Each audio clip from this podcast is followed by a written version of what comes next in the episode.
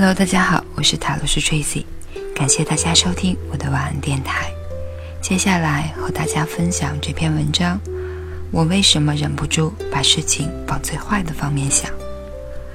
我们经常看到这样一种困惑，很悲观，总是忍不住把事情往最坏的方面想，或者是这样的自我评价：我肯定做不到的。因此，我们制作了今天的内容，来和大家聊一聊，这是一种怎样的心理。首先，我们的期望是会对现实产生影响的。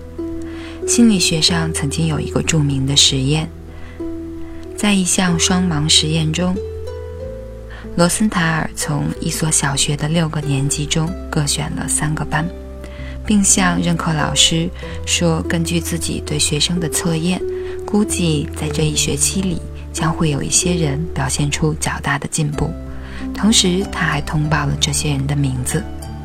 八个月后，他对这些学生再次加以测验，结果发现被指名的这些孩子的学习成绩都有了显著的进步。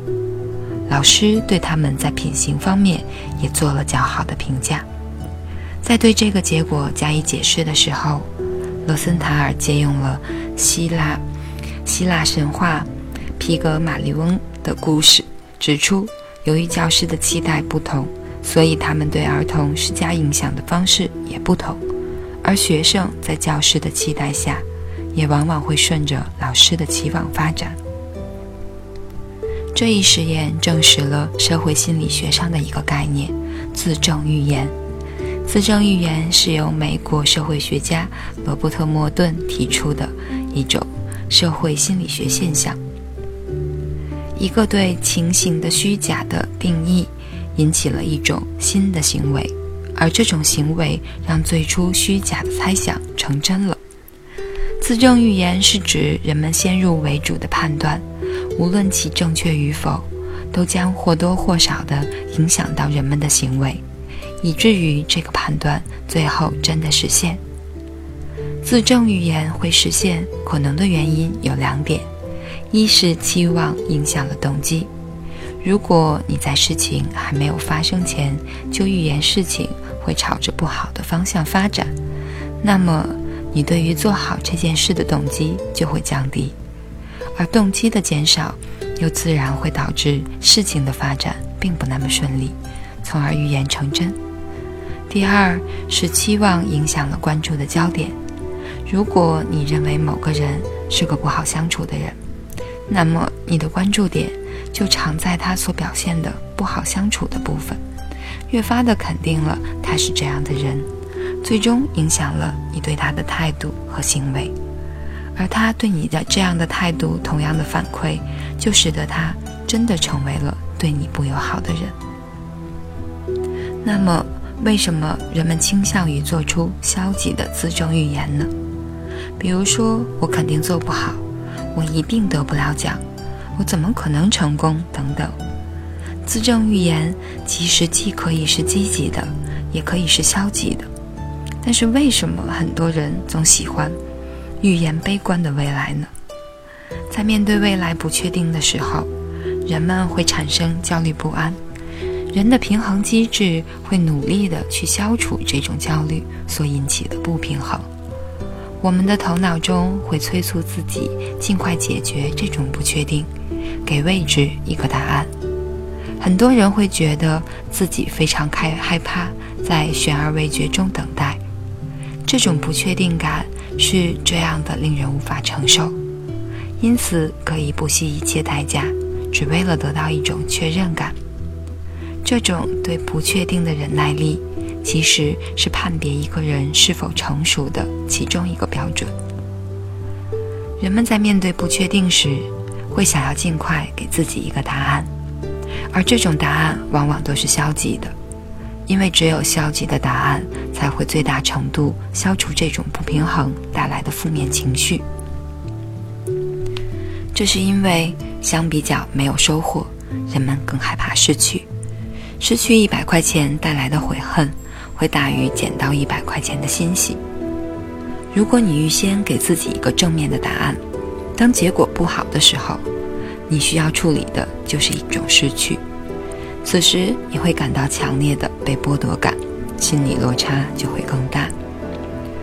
而如果人们预先给自己答案是消极的，当结果是好的，自然会非常愉悦；当结果是不好，人们也会用“我早就料到了”这样的话来安慰自己，而且你感到的损失感是非常小的。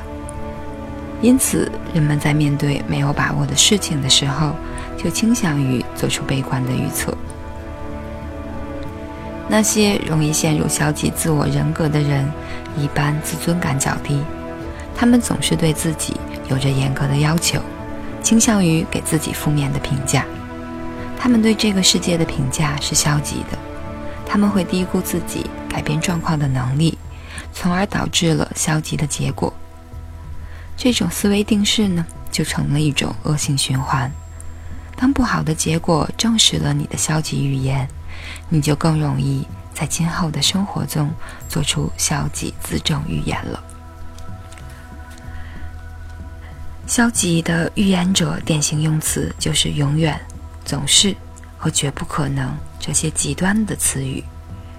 焦虑者、焦虑症治疗师建议大家把这些词从你的字典里删去，多用一些积极的词语，激发你的行动力。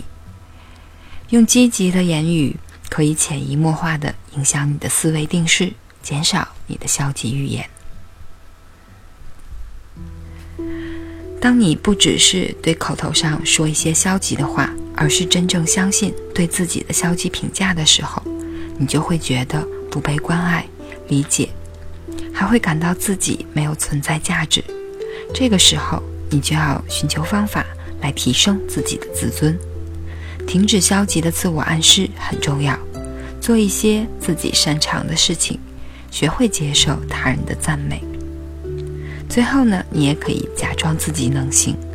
如果你担心自己工作表现会很差，不要让这种自证预言效应真的发生，假装你能做好，尽可能让积极的自证预言效应发挥作用。当你在积极的为自己的事业而努力的时候，也会改变他人对你的态度和行为，从而可能会对结果有着不一样的影响的。